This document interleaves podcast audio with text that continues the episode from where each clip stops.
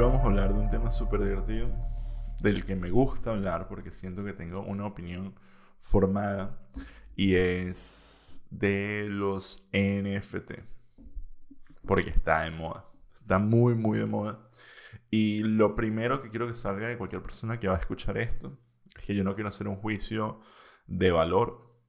Yo entiendo que hay gente que este, nueva, este nuevo mood le está cambiando la vida que le está, están vibing, están disfrutando muchísimo. Hay gente que está gastando dinero en esto y es su puto dinero. Entiendo gente que hay preocupada por muchos temas alrededor, pero lo que más quiero hacer ahorita es como que analizar y hablar un poco al respecto. No hacer como, no, si vienes aquí como que para que yo les jale bola a los NFT o me ponga a odiar los NFT, te vas a decepcionar y sé que este es el tipo de episodios que la gente como que passes around y todo el mundo termina, y bueno, como que termina, termina viniendo gente que capaz no, o capaz estoy pelando bola, capaz esto lo ven los mismos huevones de siempre. Un saludo para ustedes. Um, e, el punto es que esto no es un echo chamber. Y, y, partiendo del principio de mi experiencia con, con, lo que es el mundo del cripto y la filosofía del cripto y lo que implica, hay ciertas cosas que yo creo que podemos decir que son verdades y que son facts respecto al, al mundo que conocíamos antes del cripto y antes de los NFT y antes de toda esta vaina.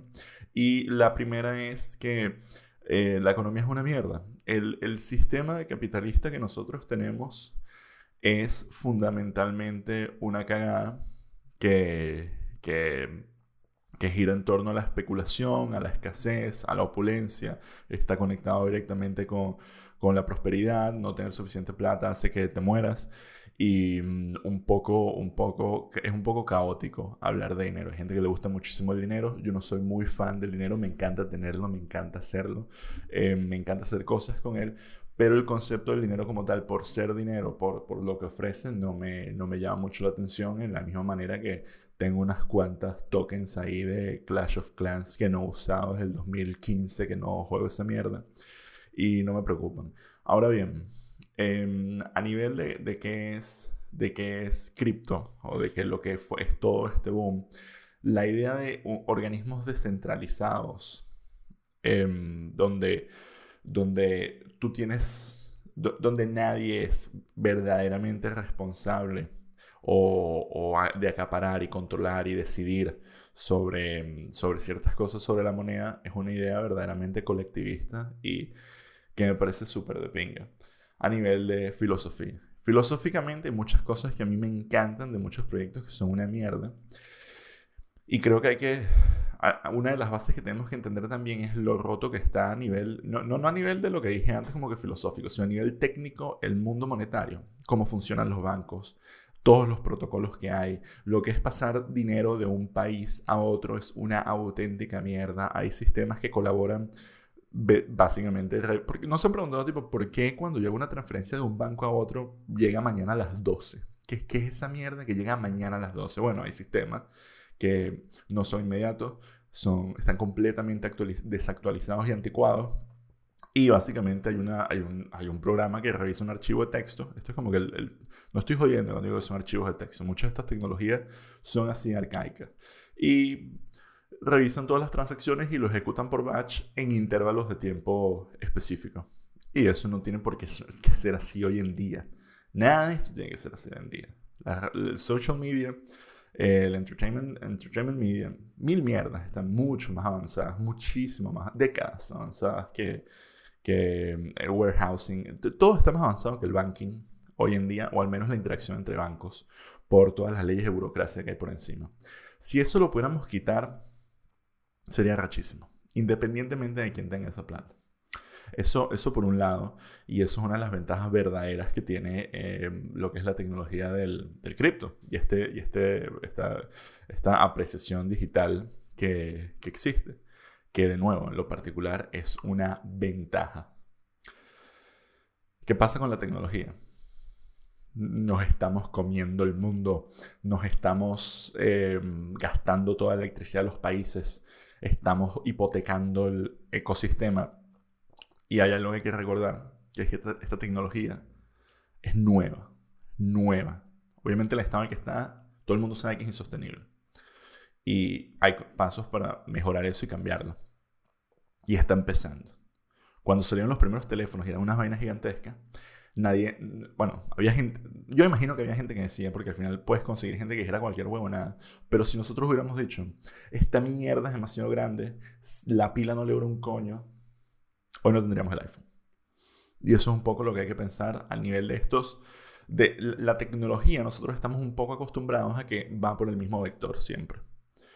Y eso no es verdad. Hay tecnologías que alcanzan un pico y luego para conseguir el objetivo que las otras tecnologías necesitan, pues ese pico tiene que venir de otro lado. Como es el caso de em, la energía solar. Los, los, carros solares versus los carros hechos con sangre de dinosaurio. Los carros hechos con sangre de dinosaurio, hubo una época que eran una auténtica mierda, contaminaban 100 veces más, eran súper peligrosos y se fueron mejorando hasta el punto en el que estamos ahorita, que son verdaderamente eficientes. Y ahora, para pasar al próximo paso de tecnología limpia, se cree o se argumenta que hay que abandonar los motores de combustión e ir por la tecnología solar, que no está tan avanzada. Y que hay que pensar un poco que la idea de llenar un tanque de gasolina con 80 litros ya no va a existir. La autonomía de, de tu carro va a cambiar. Y de alguna manera ya cambió la forma en la que tú trabajas. Mucha gente ya no necesita llenar el, el, carro 80 litros de gasolina. Es como que tu carro va a estar estacionado en tu estacionamiento ya cargado. Siempre va a estar cargado mientras estaciones ahí. Que no te vas a poder mandar un viaje de 800 kilómetros un solo coñazo con, con, tu Twingo. Ok. Y creo que un poco es lo que está pasando ahorita con, con el Bit. Que se está, no, no solamente tiene esa base de ser completamente distribuido, que que de nuevo mucha gente argumenta cosas como que, claro, pero si los chinos compran 51% de las computadoras, y es como, no, tú no construyes tecnología en base a los casos borde, como si fuera una especie de ley. De la misma manera que cuando la gente habla de los derechos de, de minorías no representadas, no lo piensas como que, bueno, y si viene alguien y, se, y se cambia sexo y se hace pasar por mujer y entonces se aprovecha la ley del abuso de mujeres, como que, marico, eso no es el objetivo para empezar. Y creo que con la tecnología está más amplio todavía porque es más caótico y es más plural. Y también existe algo muy importante en base al Bitcoin que está tratando de reemplazar métodos de almacenamiento de riqueza que nosotros ya hemos asimilado como que, bueno, eso está ahí. Considerando por ejemplo lo que es el comprar y producir oro.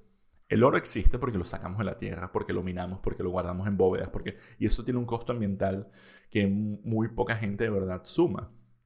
Y, también muchas familias desde hace tiempo tienen muchas de sus riquezas almacenadas en joyas. Lo que pasa es que muchos de nosotros, yo me incluyo, somos unos pelabolas. Y entonces la verdad es que nunca nos preocupamos de cómo hace la gente para guardar plata, para hacer plata. Porque si tú tienes tu dinero a un, a un 10% de fondo de inversión y tú llegas a tener 10 millones de dólares, tú literal vas a poder vivir, primero vas a poder escapar a la, inflación con, y ojo, conseguir 10% de rendimiento de una cantidad N de plata al año mm, es cero complicado. Es literal apostarle a las empresas más, más populares del, no sé, del Dow Jones, del, del IBEX, cualquier mierda. O sea, es casi sentido común, un poco de sentido común el, sacarle un 10% de rendimiento a algo. Si tienes 10 millones de dólares, el, 10% de rendimiento eso al año em, es mucha plata. Es, mucha plata, es un millón de dólares. Así que, eh, ¿hice bien ese cálculo? No, el 10%, sí, el 10% de 10 millones de dólares es un millón de dólares. Em, entonces, no sé, pues me. Es que cuando hablo, mientras estoy hablando, obviamente, no, no. Yo la parte matemática, como que la tengo es apagada cuando estoy en la parte conversacional. Entonces me cuestan estas cifras. A lo que voy. Existe, existe toda una especie de, mundo que se está buscando de reemplazar por completo. Y, es un mundo muy loco como es el mundo de, básicamente, de la, de la especulación. Y es lo que pasa con todo este tema de, de las nuevas monedas. Todos estos proyectos de monedas nuevas, hay, hay muchas poblaciones. Está la población de gente que de verdad puede que quiera hacer un proyecto y que la vaina sea un buen proyecto. Y luego está la gente que lo que quiere es hacer plata de cualquier moneda que haya y mientras la moneda sea remotamente legítima, va a pompear plata y va a comprar, va a comprar monedas y las va a vender inmediatamente que tenga la ganancia que quiere y van a especular. Y luego sobre esta capa hay gente que hace plata vendiendo esta información y haciendo como que un, brokering de información para que tú digas, mira, compra esta moneda porque es de verdad, porque no es una estafa. Y, y, luego llega el metajuego más grande, que es como que, marico, voy a simplemente construir una estafa y hacer monedas para la joda, para inflarlas, venderlas, y luego que se jodan una cuerda de huevones que no están tan pilas como yo. Y esa es la realidad del estado del cripto que existe una, una nube de influencia de gente que lo único que quiere es producir más riqueza. Y ya, no quieren reemplazar el sistema bancario, no quieren hacer que las transacciones sean más democráticas, no quieren eh, limitar el poder de los métodos de pago que hoy en día hacen cosas como decir, mira, tú no puedes eh, tener contenido sexual en tu página porque la mayoría de nuestros ejecutivos son, son católicos. Y mierda así.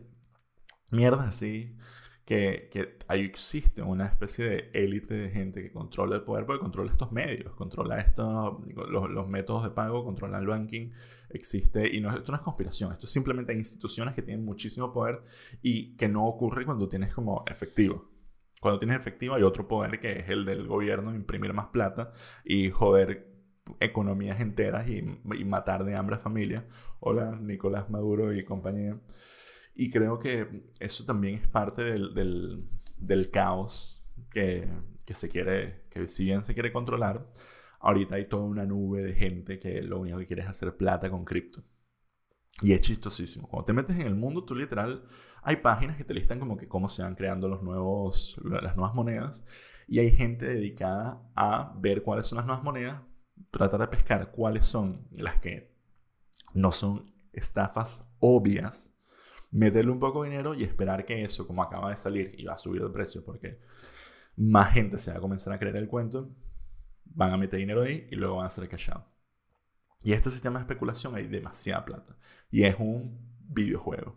No hay otra mejor manera de describirlo.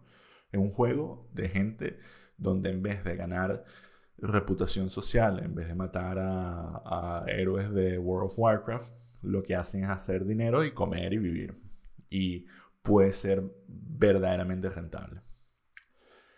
Entonces son es este sistema de acumulación de riqueza que, que, de por sí, por como lo acabo de escribir, es bastante frágil.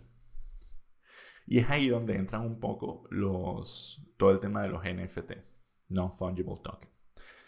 Que aquí hay varias cosas de las que hay que hablar. La primera que la gente diga, jaja, qué huevón, eres dueño de un JSON, me puedo copiar esta imagen. Sí, sí. Pero hay aquí un thought experiment. La Mona Lisa, la Gioconda, está en el Museo del Louvre. Y si tú vas para allá la puedes ver. Pero también es una de las obras mejor digitalizadas del mundo. Y literal, tú te puedes hacer tu copia de la Mona Lisa. Al pie de la letra. Tú, de hecho, con el dinero que te pudiera costar comprarte la Mona Lisa, que deben ser cientos de millones de dólares, estoy seguro que con una fracción muy pequeña de eso puedas montar un estudio, hacer múltiples réplicas, mejorarla, si existe tal cosa como mejorarla, y tener la Mona Lisa en tu casa. Y de hecho tú puedes ir y puedes tener la Mona Lisa en una taza, puedes tener la Mona Lisa en una camiseta. Y honestamente, a mí, que soy alguien que tiene prints, este print de acá es de un episodio de Los Simpsons, no existe, no es un print oficial. Esto pasó en un episodio. Esto es un póster de Jurassic Park. Hay cientos de miles de eso. Pero me gusta tenerlo. Los prints que tengo al lado son de artistas muy buenos. Y vas a la página y lo compras. ¿Tiene eso el mismo valor que la Mona Lisa? Posiblemente no, porque no tiene la fisicalidad, la historia, la, la tradición de la Mona Lisa. Pero todo ese mercado del arte gira en torno a la especulación. Y, y hay demasiado dinero demasiado dinero. Porque estos son maneras de estacionar, aparcar partes de tu riqueza en algo que va a subir de valor mientras pasa el tiempo de forma automática porque es arte y porque hubo un grupo de gente, conocedores, que decidieron este artista va a ser caro y se va a apreciar el valor de sus obras. Fin. Es delirio colectivo. Lo mismo que con los, los Banksy o Bansky. Nunca sé cómo coño se llama. Banksy esa mierda. Con el huevón ese que montó un show con la obra, la impresora, no la impresora, no, el shredder. Entonces le dieron un botón y se rompía, y se rompía la, el dibujito y todo el mundo era como que se está destruyendo la obra. Y es como que no, eso es parte de la obra. Subió de precio. Es como, huevón, esto es un show. Esto es un show donde, donde está la gente, está la gente de Sotheby's o donde sea que se estaba haciendo la subasta, que está actuando sorprendida. Es un show del artista, es un show de los que lo compran, es un show de los que cobran por, por pujar, que les pagan el ir hasta allá y, y es un show de los notarios que hacen como que los certificados de autenticidad. Y, y eso es un sistema que es una auténtica mierda. Pero bueno, estos son artistas plásticos que, de nuevo, no, no, voy a decir que el 1% vive de lo que hace, porque eso sería, es el 1% del 1% del 1%. Hay 10 huevones que, que de verdad pueden vivir hacia estas vainas. Los demás nos montamos un canal de YouTube. Con los artistas digitales, que nunca tienen un, un cuadro, nunca pintan algo, lo, que pueden, lo máximo que pueden hacer es un print, um, sea 3D, sea un print numerado. Hay técnicas como de falsear la escasez al decir, bueno, esto solo van a ver 60 prints. Por eso le puedes subir el precio, porque hay escasez. O también es como que, mira, esta es mi tiendita. ¿Qué pasa con tu tiendita? Que obviamente la gente que de verdad quiere gastar miles de dólares porque lo que está buscando es una combinación de lavar dinero y de hacer que su plata valga más porque tiene una fortuna, no le interesan tus prints de mierda. Entonces el mercado, la salida que de verdad tienen los artistas digitales eh, es muy poca es gente que se tiene que mamar un huevo. Y yo creo que hay una parte que también quiero mencionar, que es que todos los marketplaces digitales, hubo un momento, yo creo que alrededor del 2010 o algo así, que dijeron, mira, no vamos a dejar que nadie toque un coño de madre, solo las empresas a poder producir sus propios marketplaces, a pesar de que todos los juegos son free to play. Y que todos los juegos producen sus skins y cosméticos y toda vaina con unas tecnologías perfectamente portables y arrachísimas, que puedan abrirlas para que todo el mundo comerciara, produjera sus propios artículos y se creara un mercado digital de digital goods, no lo hacen. Tú quieres un skin de Fortnite, te tienes que gastar 10 dólares, 20 dólares para dárselo a Epic, pero Epic nunca ha abierto su plataforma a que venga gente y diga, mira, y vamos a tener este, este, esta, estas tienditas donde los artistas van a poder hacer sus, propias, sus propios cosméticos, venderlos y ellos ganar dinero. Jamás han hecho esa mierda. No lo ha hecho League of Legends, no lo ha hecho la gente de Supercell. Son sistemas completamente cerrados y si tú quieres salir en un skin de Fortnite es un peo. Tienes que ser famoso y ellos te tienen que contactar y al final es, toda una, una locura. Completamente cerrado. Y eso es un problema para los artistas digitales que no tienen manera de llegar a estos, a estos marketplaces que están completamente aislados. Sitios como Second Life tenían esto y era súper rentable. Y era algo que era verdaderamente, era verdaderamente una salida de trabajo digital. Podías ganar cientos de dólares con esto. Yo trabajaba con un pana que él, saludo a Pedro si está viendo esto, él tenía una tienda de Halloween y una tienda de Navidad donde él tenía assets de Navidad, donde vendía gestos de, de Navidad, de Halloween, cosas así. Y él montó la tienda, él programó la tienda dentro de Second Life y había un amigo de él que le hacía los modelos 3D y él también trabajaba con eso. Y, y, cuando venía octubre vendía muchísimo. Y ya, y eso era, eso de verdad era una, un espacio libre de mercadeo, de, de, coño, casi que de felicidad y de prosperidad para artistas digitales y creadores digitales. Y eso hoy en día no existe. Lo mejor que tiene Fortnite a nivel de ese sentido, por ejemplo, es toda la parte de creative, donde tú puedes hacer tus propios mapas y casi tus propios juegos.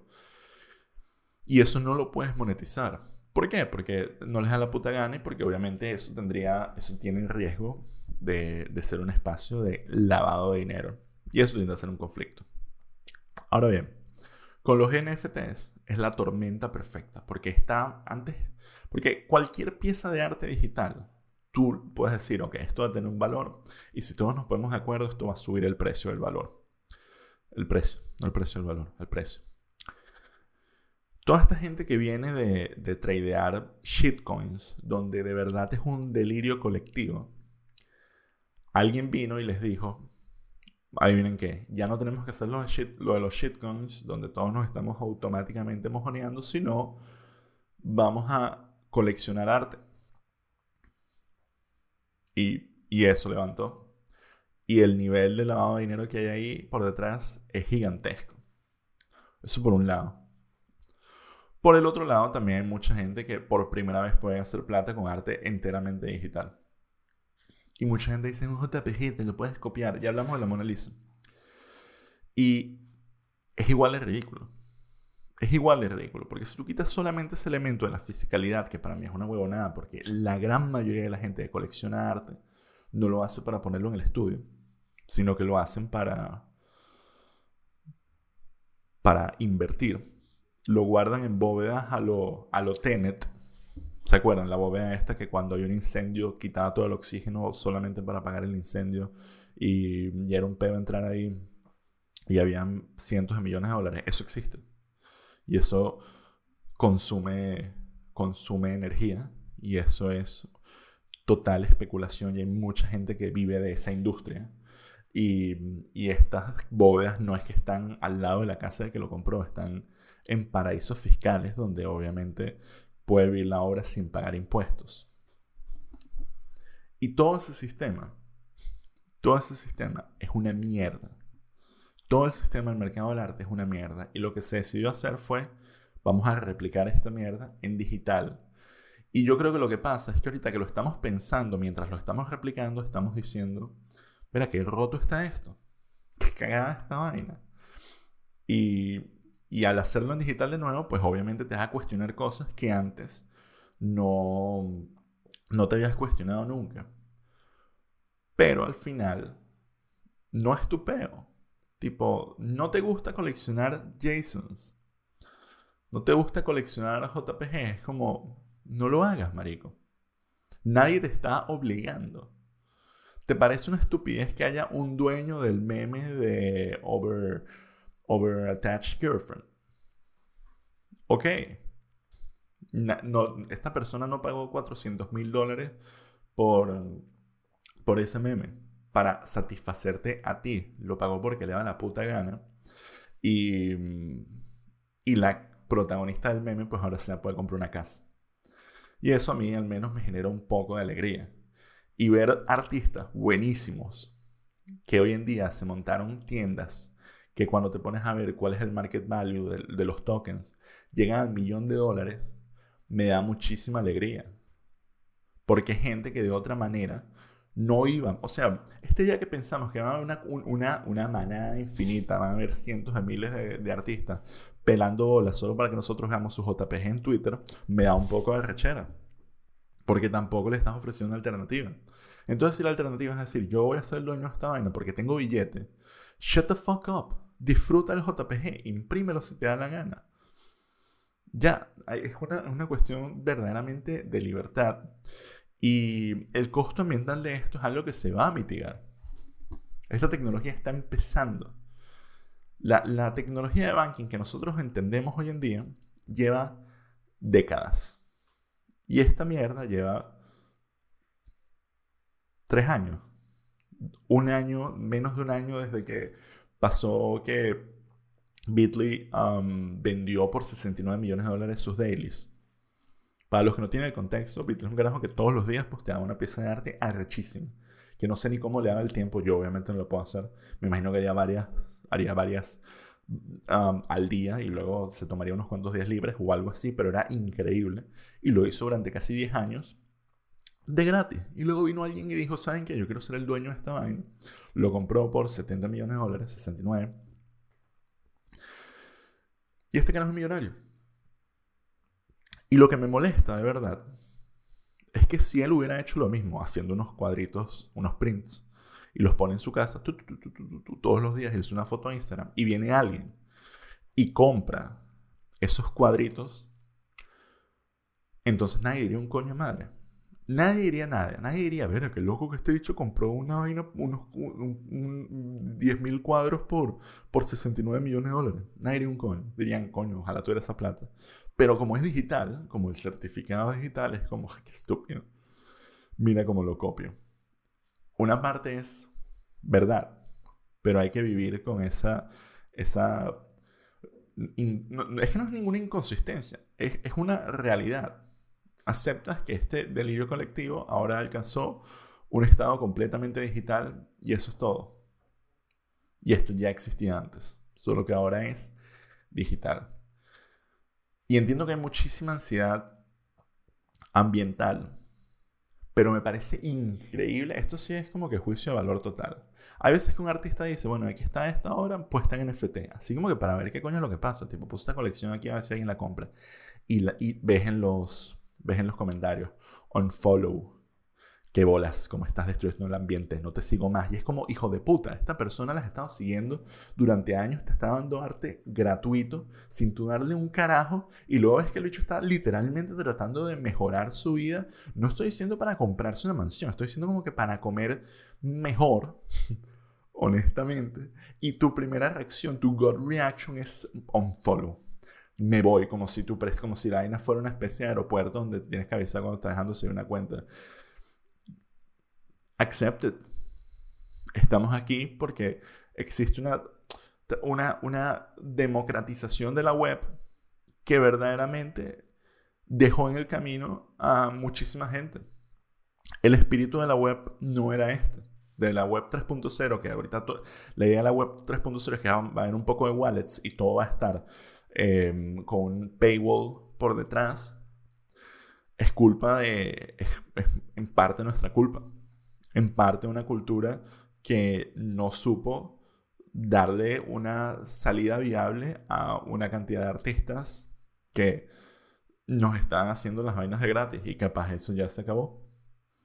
Capaz el enfoque de esta gente ya no va a ser en conseguir tus likes de Instagram, sino en que le compren sus obras de arte digitales. Y ya. E igual el JPG va a seguir estando ahí para que no llore, pero pero no va a ser el mundo que tú esperabas.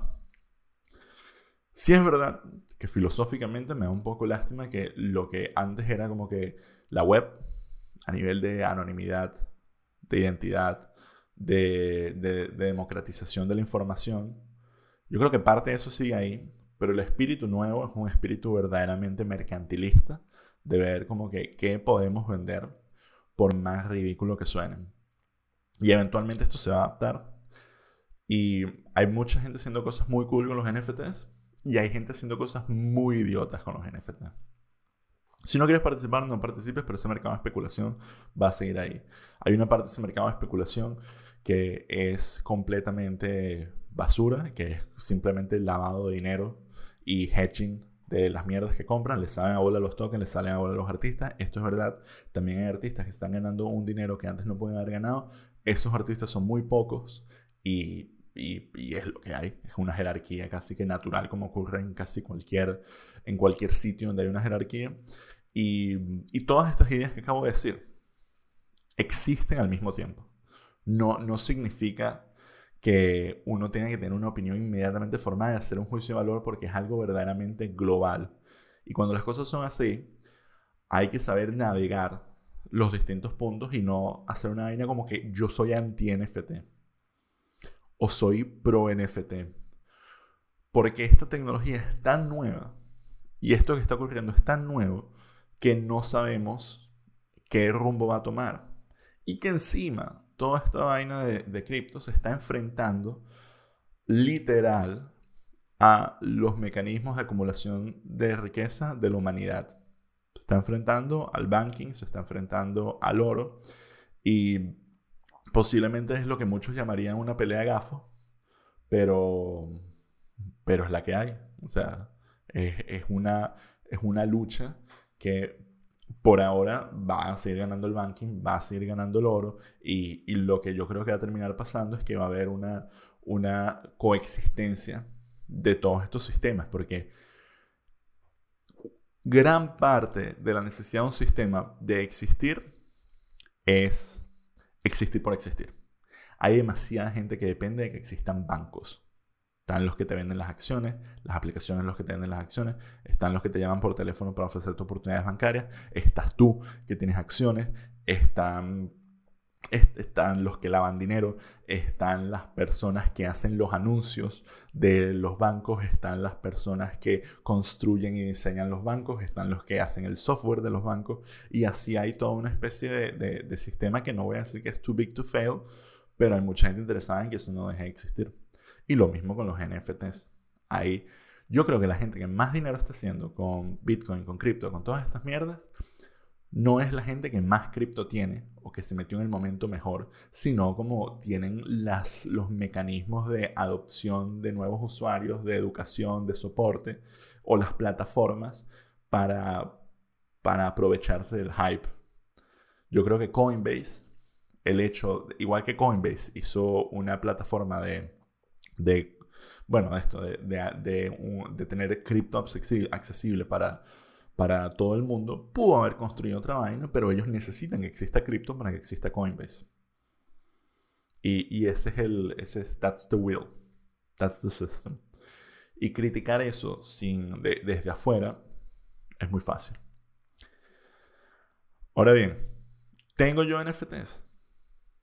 No. ¿Es algo que a mí me llama la atención? En el estado que está ahorita, no. Me alegra que haya gente tripeando y haciendo vainas con FTs. Go knock yourself out. Yo literal tengo más ropa en Fortnite que en la vida real. Alguna me la gané grindeando el juego. Otra me la gané con el dinero que hacía grindeando la vida real. Y son, es parte de las libertades económicas. De algo si estoy súper feliz es de que exista gente con la opción de participar o no participar. Porque yo vengo de un país que estaba bajo un control económico absoluto. Todo se fue a la mierda, la gente estaba comiendo la basura por la estupidez de la gente que estaba al cargo. Así que, mira, que el gobierno tenga control absoluto de la economía no es algo que me apasiona en lo más mínimo. Y si hay un montón de gente especulando el precio del, no sé, del, del huevo coin, porque piensan que van a poder sacarle un 10%, allá ellos. No me, de verdad no me hace sentir mal ni bien. Mientras no hagan nada ilegal. Pero, again, lo que es ilegal y lo que de ser ilegal es lo que deciden los gobiernos. Así que, iré inicio. Pero si algo se quieren llevar de esto, es que no tengan una opinión tan cerrada frente a cosas que están cuestionando sistemas que por sí ya tenemos que son verdaderamente arcaicos y horribles. Esto es el equivalente de la Superliga versus la Champions League, pero con criptomoneda. Lo que hay ahorita de banking y lo que hay ahorita del mundo del arte es una absoluta mierda. Es una lástima que se estén replicando en digital dos de los sistemas más basura del mundo pero es lo que hay y lo mejor que podemos hacer es influenciar las cosas para que cuando las volvamos a construir sean mejores. Y, y posiblemente eso es lo que, lo que la mayor gente, la mayoría de la gente que quiere que esto florezca desea. En base a esa actitud, en base a esa empatía, vamos a poder entrar en discusiones sanas y por favor no sean esos mamagüevos que es como que ah, te compraste un Bitcoin, unfollow, mamate un huevo. Si ese eres tú. Chao. Los quiero.